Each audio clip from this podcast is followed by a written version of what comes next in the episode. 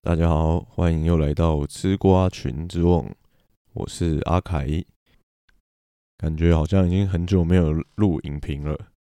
所以今天赶紧来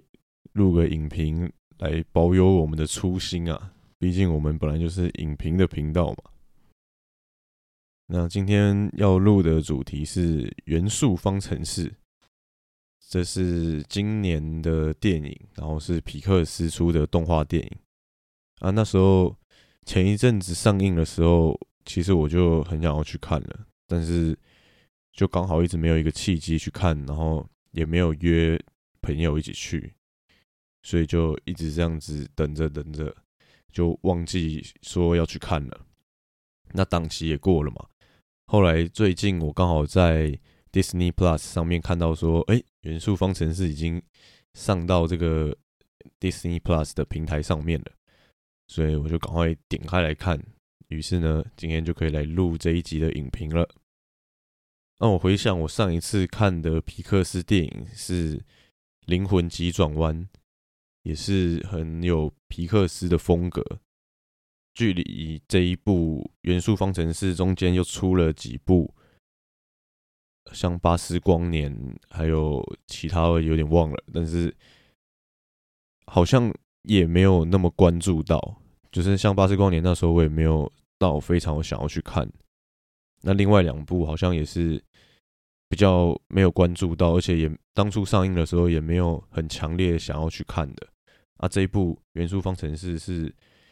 继《灵魂急转弯》之后，我又看到觉得说想要看的皮克斯电影。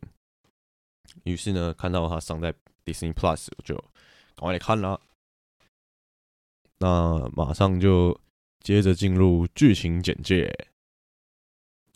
剧情简介呢，就是在这个世界里面，分别有四个元素：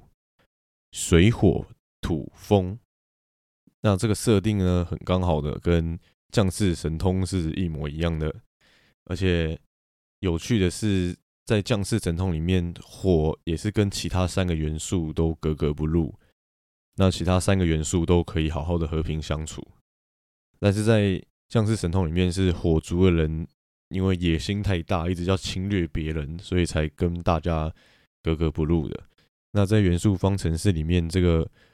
火族啊，火元素的人也是跟其他三种元素就是没办法好好相处。但是他们不是很坏或想要侵略别人，他们反而是弱势的一方。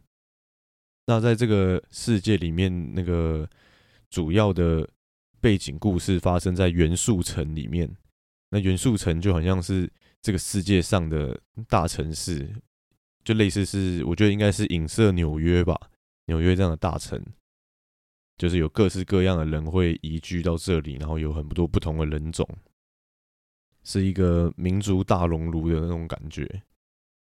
因为毕竟也是美国的电影嘛，所以背景会比较相像一点。那剧情中呢，就是火爸带着火妈搬到这个元素城这个大城市。那这个城市中，大多数的住呃居民都是其他三种元素：水、土跟风。风元素很少有火元素的人移居到这里。在那个火爸火妈那个年代的时候，所以火爸火妈算是火族移民来元素城这个大城市的第一代。而出生在此的他们的女儿小火，则是这部电影的主角。那整个剧情呢，就讲述了火爸火妈移居到元素城之后，他们为了谋生，开设了一间杂货店，名叫杂火店，也因此聚集了其他火族的人，就是一起到这附近居住，形成了一个火族的小镇。那小伙他。自幼耳濡目染的，就协助电务嘛，并且他被教导元素不能相容的这个传统观念。那当火爸年事已高，又因为小伙他的个性太暴躁了，父亲一直不放心让他接手杂货店。小伙他也其实他自己也感到很困扰，他也想要让父亲早点退休，不要这样子太劳碌、太操劳。但是他又苦于自己无法好好的打理杂货店，因为他就是个性太火爆了，然后都没办法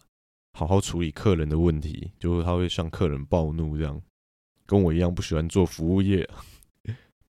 所以他自己也感到很困扰。而后呢，这时候因为水族的稽查员水弟因缘际会的稽查到了杂货店这个这间呃好几年的老店，因为从那个火爸火妈移移民来这里，呃移居来这里之后，然后小伙现在已经长大了，所以是好几十年的老店了，它的管线很老旧啊，然后要勒令歇业，那就在水弟将这个勒令歇业的报告提交给上级之后，小伙才告诉他说，这间店是火爸当初就是离乡背景来这里的所呃所有的心血，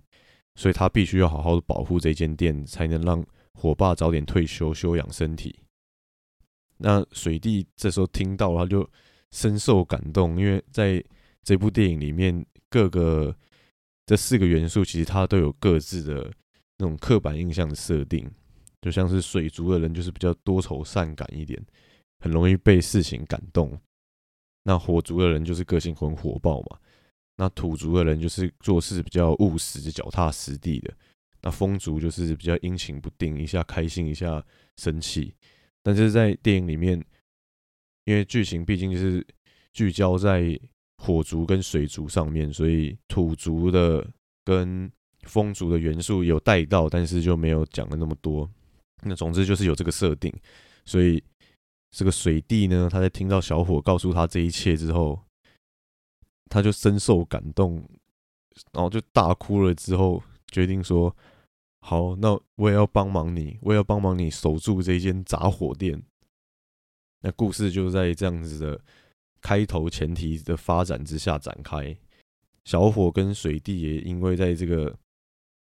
水弟帮忙啊，然后小伙想要守住店啊，这样的互动当中产生了情愫。那甚至呢，剧情有一部有一段就是在演说小伙他去水弟家做客的时候，那水弟的家人都非常的非常的好，非常的和善，没有因为他是不同元素就对他恶言相向，反而还很好客的招待了他。那水弟的家人就意外的。发现了小伙他有制作雕塑玻璃的艺术天分，而且也非常欣赏小伙的才华跟天分，甚至水弟的妈妈还想要把他介绍到世界最大的玻璃制造工厂工作，这是非常难得的机会，而且就是很有前途的一个工作了。那如果小伙在那边工作的话，也可以好好的一展长才。但是因为小伙他又必须要继承杂货店嘛，所以他就陷入了两难。又加上跟水弟的感情不可能被火爸祝福啊，因为火爸他们传统家族，然后就从小就是教导元素不相容啊。所以在小伙他不知所措的时候，刚好一场灾难席卷了火阵啊。小伙跟水弟呢也哎联手拯救了火阵，并且呢非常惊讶的在这里，水弟在这场灾难中居然为了救小伙壮烈牺牲啊！看到这里感觉很不皮克斯啊，但是他就真的壮烈牺牲了。那小伙呢也因为水弟的壮烈牺牲之后，然后正视了他自己对水弟的感情。以及终于对火爸说出他想要追求自己的梦想，而不是继承杂货店的这个心愿。那就在这个很感人的要到结尾的时候，水弟呢也不负众望的就复活啦。不会是皮克斯的电影吗？不可以有人真的死掉，所以这个结局真是可喜可贺呢。OK 啊，剧情就大概是这样子。那接下来再来说说我们观影心得吧。我一开始看这一部电影的时候，我觉得超级有《动物方程式》的影子，就跟在看《动物方程式》的时候几乎是一模一样的。因为《动物方程式》那时候是那个兔子女主角嘛，就是要移居到大城市追求她的梦想，所以她到了那个动物方程式。然后一开始就在演说，因为在她的家乡都是兔子而已嘛，她到了这边有很多不同的动物，然后就是刘姥姥进大观园那种感觉，就是他小小的一个人走在这种大城市上面，然后描绘了很多大城市的一些很先进的科技啊，然后跟不同动物的习性，然后穿梭在这个城市里面。那其实跟元素方程式的开头这一段几乎是一模一样的，就是火爸跟火妈他们也是从那个只有火族的他们的故乡移居到元素城这个大城市，然后也是一开始就是他们诶拎着个包包，因为他们移民嘛，然后走入这个大城市，然后诶四处张望，然后有很多有关于元素的设设定，然后在这座城市这样。就是其实是确实是非常有创意，而且觉得会觉得很好玩，就是因为他们用了这些拟人化的设定嘛，然后但是又有他们元素的特色，然后做出了一些比如公共设施或什么，然后你就觉得哎很有趣，跟那个动物方程式一样，可是就会有觉得有点老调重弹，就看的时候是还是觉得很好玩，但是就是会联想到说，哎，这个这个主题以前好像做过了，只是。动物换成元素再做一次，那像是他们用很多拟人的手法，然后做出一些就是跟人类不一样的地方的一些冲突跟笑点。这个手法其实基本上，我觉得这两部真的是非常的像。像是在《动物方程式》里面就有提到说，大家都觉得狐狸是坏人嘛，因为狐狸的刻板印象就是很狡猾，然后很奸诈的那个刻板印象，然后。兔子就是比较天真无邪、善良这样子的设定。那在元素方程式里面也是一样，就火族人他就很常脾气暴躁，就会爆炸。那像风族的人，他们的交通工具是一艘飞船，因为风族人他们是风嘛，他们是用云的方式呈现呐。可是他们就是风的元素嘛，所以他们那个飞船要来接人的时候，一开始飞船是空的，就是那个气球是消着的。风族的人上去之后，诶，气球就会变蓬起来，然后就可以飞走。这样就是这种用带有元素的这个特点，然后去画说，诶，这个交通工具就长得有他们的特色，就这种很特别的地方。所以就觉得，我就在看的时候觉得，诶，这两部好像哦。那看完之后，我也是非常喜欢这部电影。虽然说，我觉得这就是也是皮克斯的魅力吧，或者是就动画电影的魅力。就有时候觉得说剧情其实你都猜得到，然后你也都知道他要干嘛，可是你真的看到这个作品出来，这个影像在你眼前的时候，你还是会觉得很有趣、很好玩。那看完电影之后呢，我就去搜寻了一些影评嘛，或者是一些导演的幕后访谈啊。那我就看到这个这一部动画电影的导演是韩裔的，韩国籍韩呃韩国裔的，但是他是在美国出生长大的。然后现在也在皮克斯工作嘛，所以才担任这一次的导演。那他叫做皮特孙，他创作这一部动画电影的背后的故事。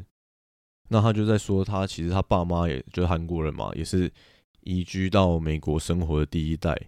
他爸爸也是就是在好哎好像是纽约吧，反正我有点忘了是哪一座城市。总之是一个大城市，然后也是为了谋生开了一间杂货店。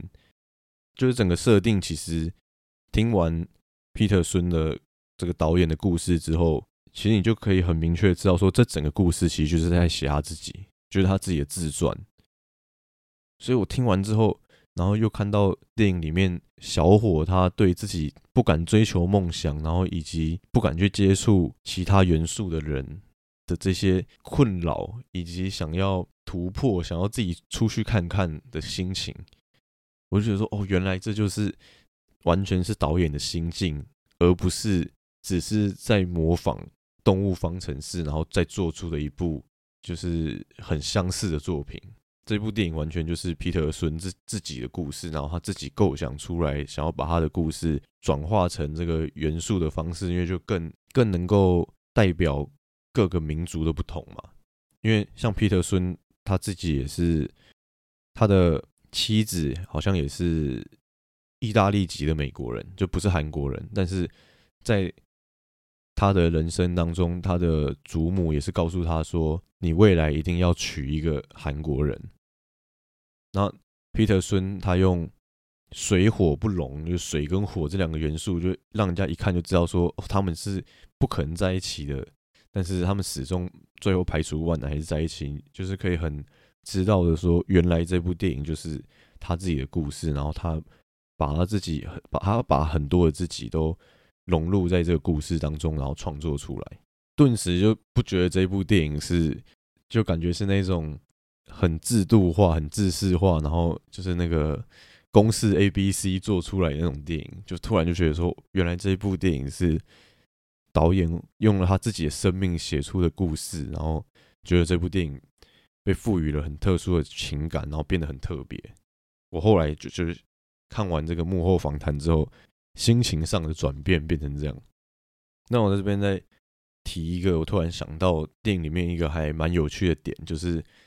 他们剧情里面刚好有他们要进去一个已经废弃的一个展场啊，因为那个展场已经废弃了嘛，所以。就外面就是用围栏围起来啊，他因为他们要进去，所以水弟他就直接穿过栏杆。那小火因为他是火嘛，所以他就是也是直接走过栏杆，但但栏杆被烧烧烧掉一个人的形状这样。然后他们两个走进去就说：“我不懂为什么要做栏杆。”然后那个小火也回他说：“对啊，就不干嘛要用栏杆？因为在这个。”世界观里面，这些人都是元素，那个栏杆根本就拦不住任何人啊，风跟土也没办法拦住啊，所以那个栏杆，那个他们做一个围栏把废墟围起来，根本就没有任何的意义，就还蛮有趣的一点。突然想到，那在这部电影里面，我最喜欢的一句话就是小伙也在里面讲到，因为那时候水弟一直在追求小伙嘛，因为。因为水弟的家人都很好，啊，我这边先提一下好了。我觉得这是我先提我最喜欢的这一段剧情，然后我再提我刚刚说我要讲最喜欢的一句话，就是小伙到水弟他们家做客的时候，水弟他们就他家人全部都水族的人嘛，所以他们家里面也是非常的水族才能生活的那个样子，所以小伙去的时候是没办法很自在的走来走去的。就是像他们家的地板就全部都是水，然后他他也很体贴，帮他拿了一个可以浮起来的沙发，让小伙可以踩在上面，然后水弟就推着他走这样，然后推到餐桌那边的时候，然后跟大家一起聚会。我以为这边会演出一些水弟的家人可能对水弟也不谅解，说：“哎，你怎么会去认识一个火族的女生这样？”但是这边却完全不是这样，这边是。水族人对小伙都非常的好，然后非常的友善，完全不觉得说就是你是火族人有怎么样，就是跟我们一起你是水弟的朋友，甚至他们因为家人都知道说水弟在追他，这甚至是就是我们家的那个小孩想要追求的女生，所以诶，请来家里吃饭，大家都对他非常的有礼貌，很客气，然后愿意包容他这样，我就看到这边我就觉得很感动，就觉得说哇，这个真的是很友善的一个家人哎。所以这这段剧情我是蛮喜欢的，就以为他们要做出一些家庭间的冲突啊什么的，结果在水地这边是完全没有做的，只有坐在火爸火妈不谅解，特别是火爸不谅解小火去跟一个水族的人交往，就就把冲突演在这边，那另一边反而是故意做一个对照。那我再提回来，我说我最喜欢的一句话就是，就在这个剧情之后，那个。我刚刚剧情简介有提到，后来水弟的妈妈就欣赏他的才华嘛，就说：“哎，我有认识人在，就是制造玻璃的大公司上班，就是他们那个世界，他们那个世界观里面最大的玻璃制造工厂。说我有认识人，那我想把你推荐到那边去上班，你考虑一下这样。”那小伙听到当然是心心里是很想去，然后很感动，就终于有人知道自己的才华，然后终于有人在意我到底想要干嘛了。但是他又想到说不行，因为我就是要继承杂货店的，我就是要继承这个爸爸的心血。如果我跟他讲说我不要继承，然后因为她是独生女嘛，那如果这个店倒掉还是怎么样的话，那不就等于是让爸爸心血葬送在我这一代吗？就他就是扛着这个这个责任，所以他就不知道到底会不会答应，所以他就心情变，就是他听到那个水弟的妈妈这样跟他讲。他反而心情变得很复杂，因为他以前不用去想这些，他以前反正反正我未来就是要继承那个杂货店的啦，我我我也没有其他的选择，我我也没什么好去考虑说，哎，我要选这个还是还是要继承，就他不用去想这个两难的问题，但是现在机会来了，就是他就变得要抉择了，所以他就是离开水弟家的时候，他是很失落、很两难的。那水弟也就觉得，哎，怎么会这样？我们大家都。对你很好，我家的人也对你很好，我也很喜欢你，还一直想要追求你。你怎么离开我家的时候那么失落？所以水弟就跟了上去。呃，总之就是最后经历了一段飙车之后，因为火族人就很火爆嘛，所以他就在路上飙车。然后最后，然后水弟坐在坐在后座，但他一直很不解，说你到底在生什么气啊？干嘛飙车啊？最后他们停下来聊天的时候。小伙就告诉他说：“因为他不知道他到，因为他想要去玻璃工厂，可是他又必须要继承家业，所以他才觉得这么无奈啊，然后不知道该怎么选。那水弟跟他讲，水弟因为他家人就是那种很自由派的，然后很尊重小孩想法的那一种，所以水弟反而就不能理解。他说：‘啊，你想，你如果不想要。’”做杂货店你就不要做啊！啊，你想要做玻璃工厂你就去啊！那小伙这时候就说了，我觉得真的很有感触的一句话，就是他说：“你要回报如此巨大的牺牲，我根本就无从考虑自己。”这句话说出来之后，哇，整个我觉得就是亚洲人的现况哎，就是特而且特别是华人社会，虽然那个导演是韩国人，但是因为也是在亚洲地区嘛。那我觉得，特别是华人更能感受到这个，就是我们我们的传统文化，就是我们要就父母对我们牺牲很多，然后我们一定要好好的回报他们，孝敬他们。就是在这样子的社会氛围下面，所以小伙才会觉得这么无奈的，这么两难啊。当梦想的机会出来的时候，但是由于她是独生女，然后她又有家业需要她去继承，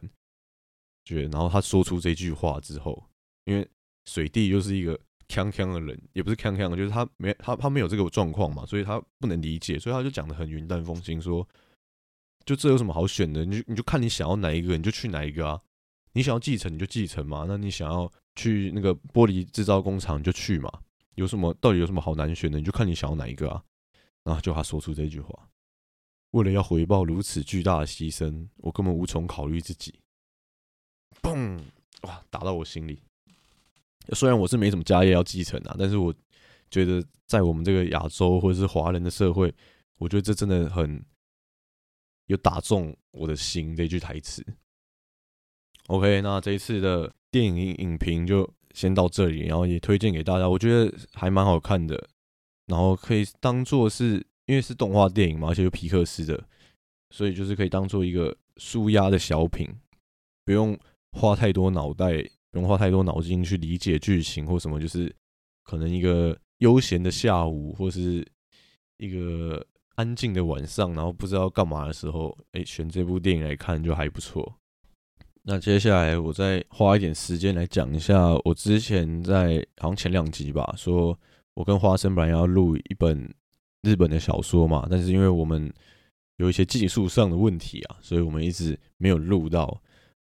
那我想说之后。这主题不一定会录，所以我来讲一下我看完这部小说的心得。那这部小说的名字叫《时光照相馆》，是花生推荐给我看的。作者的名字叫做中彩夏花。那那个“中”是一个木字边，然后一个冬天的“冬”。我一开始以为念“冬”，我还特别查了一下，就是“中”。婴童终于的“终”。对，中彩夏花。那这本书，呃，忘记有几页了，但是小小一本而已。我大概我一天就看完了，我大概花了三四个小时就看完了。那它是它里面分了四个篇章，就只有四个章节而已。但是故事其实是连贯的，它都是在讲同一个主角的故事，但是它跟不同的人的互动，然后最后全部连贯起来，就这样一个手法。所以我那时候我在前两集的时候就讲到说，他的写作手法很像我们在写考试的作文的起承转合，因为他的四篇故事刚好也很符合这样的结构，而且在第一篇的前两页就马上就破题了，就是在知道说，哎，到底在写什么？这本小说呢，就是在写说有一个照相馆嘛，因为书名就是《时光照相馆》。那它里面的老板其实是一个要带领死掉的人的灵魂去往呃极乐世界或天堂或地狱，就是去往那个死掉要去的地方，因为他没有明确的讲出来是哪一个地方，反正就是那个死掉之后会去灵魂会去往那个地方的。一个转泪点、转泪站，就人死掉之后会先到他这个时光照相馆，那他会帮你制作你人生跑马灯，他会让你自己挑选出你人生中的最你自己觉得最精彩的片刻，那这个主角他会帮你制作成跑马灯，然后你可以静静的看完跑马灯之后，然后再上路前往那个地方，就剧情大概是这样子。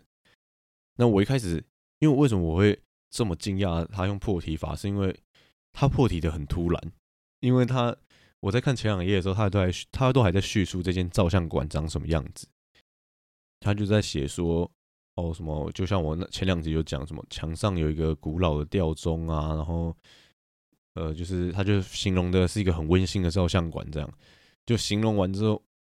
马上就破题说哦其实我这个地方是。要带领那个死掉灵魂的一个转泪站，我哎呀，怎么那么突然就就我以为他会再酝酿一点，结果他就突然就讲了。但我觉得他讲的那个时间点也不会让我觉得，我觉得以小说来说有点早，但是因为他又他又不是一本很厚的小说，所以就可以接受，就觉得说，哎，早点讲会比较快进入剧情，因为如果他。讲半天，我们一直以为说是一个正常的照相馆的故事，然后如果他前面叙述了半天，就最后很后面才讲说，哦，其实这是一个带领死人的地方，可能就会觉得那前面那么冗长在干嘛？所以他这个很利落的破题，我觉得是也是很 OK 的手法。他身为主角，他他也不知道他自己为什么会成为这个引路人，他只知道他自己原本也是人类。那他死掉之后也是被带到这个地方，灵魂被带来这里。可是他不知道为什么他失去了全部的记忆，然后就在这里终身成为这个引路人，已经引了无数个灵魂了。但是他始终不知道自己是谁。那这四个故事就是他分别引领的这个四个故事的时间点是不一样的，所以你在看的时候，你自己就他会给你一些线索，你自己就可以拼凑出哎哪一个先哪一个后。最后就是会前面铺的伏笔，在后面会全部都得到解答，所以我才说是一个很标准的起承转合的概念。那原本我在看这一本小说的时候，原本我是没有很有兴趣，因为这种文学类的小说，我会觉得，因为文学类的小说其实就是主要是要看作者的文笔嘛，以及你可不可以从作者文章中。探求作者他想表达什么，然后他的他心里想的是什么，你可以用文字去理解作者嘛。所以要看文学类的小说，我会觉得不如看中文作家写的小说，不管是中国的作家还是台湾的作家，因为他用的文字是他自己想要使用的，所以我可以判断说他在这里使用，比如说明明就是同一句话，但是他使用不同的词。那我就可以去探究说，就他到底想表达什么？他为什么要用这样的写作手法？那如果是看翻译类的小说的话，然后又是这种文学作品的话，我就觉得说，那我现在看的这些文字到底是作者的本意，还是翻译的人的转译？就是就多了一手，我就觉得说，那这样我就没办法真真切切的，就是很第一直觉很。第一时间的去探究作者到底想表达什么。所以原本是不喜欢看翻译类的文学小说。那如果你说那种什么功能类的书就还好，比如说像《原子习惯》或是一些投资类的书，比如说巴菲特的投资哲学这一类的，我就觉得翻译没差，因为它的重点不是在探究作者本身嘛，因为它重点是他要教你一件事情，所以这件事情。用翻译的你比较好理解的话，那我们当然是看翻译的书，就没必要去看原文书了。那文学类的小说，我就觉得有必要要看原文书。那因为我看不懂其他国家的语言嘛，所以我就会觉得要看文学类，不如就看我们看得懂的文字。但是看完这篇小说之后，其实我内心还是有这样的感觉。但是因为它的文笔很浅白，因为它就是在描述剧情。他想传达的方式是用那种很真挚、简单的感情传达出来，所以他不需要用太多写作上的技巧，他只需要好好的把剧情表达出来。所以这时候有翻译或没翻译的话，影响没那么大。我觉得多少还是会有一点啊，但是我觉得影响没那么大。那再加上它的剧情结构，我觉得不能算是经典之作啦，然后什么或者是什么旷世大作啦，我觉得没有到这样的程度，但是是一个。非常简约的小品，然后你看完之后会觉得可以思考一下生命的意义，或是就是觉得说，哦，原来作者觉得的灵魂，或者他觉得我们人活在世会，你要把握什么，然后你要珍惜什么的这些价值，就是看完之后会可以有一点小小的醒思，而且。页数也不多，书书也没有很大本，就是所以我觉得是一个很轻松但没有惬意，呃，很轻松又能够发人稍微醒思的一个作品，而且又不会也没有受限到我刚刚说的那种被文学作品那个文字的拘束，就是我们看不到他真正想写的东西。我我举个例子，我觉得有被拘束到的。我在看《老人与海》的时候，我就觉得被文字拘束了。我就觉得说，作者他要写的，他写的文字绝对不是这样，因为翻译过来之后，依照每一个人的翻译的方式又不一样嘛。有些人喜欢翻译的比较诗意一点，有些人就喜欢用一些比较困难的字，那有些人就喜欢用比较浅白的叙述。我就觉得我在看《老人与海》的时候，我觉得我一直感受不到作者他到底。就是我当然知道《老人与海》它有一个主要想要传达的那个价值观，是每个人看《老人与海》一定都感受得到的。但是我觉得我没有触碰到作者的心灵，我没有真的从他的心里出发，说我为什么要写这本书，然后我用这样子的文字，我用这些字句，然后表达出我这个我想要传达大的的价值观。就是我只感受到大的价值观，我感受不到那个细腻的东西。那这这一本我觉得还好，就这一本不会有这个感觉，就是因为它的文字，它的那个叙述方式本来就是比较洗练然后精简的，而且也简约简单的，所以大概就是这样。这就是我对于花生推荐给我看的这本《时光照相馆》，就是大家如果也是，哎，我觉得跟那个元素方程式的那个观看的时间差不多。也是在一个悠闲的午后，或是在一个安静的夜晚，然后你没什么事情做的时候，你可以拿起这本书看一下。但是《元素方程式》看完之后会觉得比较心里轻松，然后会有点会心一笑那种感觉。《时光照相馆》看完之后，可能是会比较陷入沉思，然后会想要把这个安静的感觉延续下去的感觉。大概是这样，那这一集的 podcast 就到这里了，我们下周再见啦，拜拜。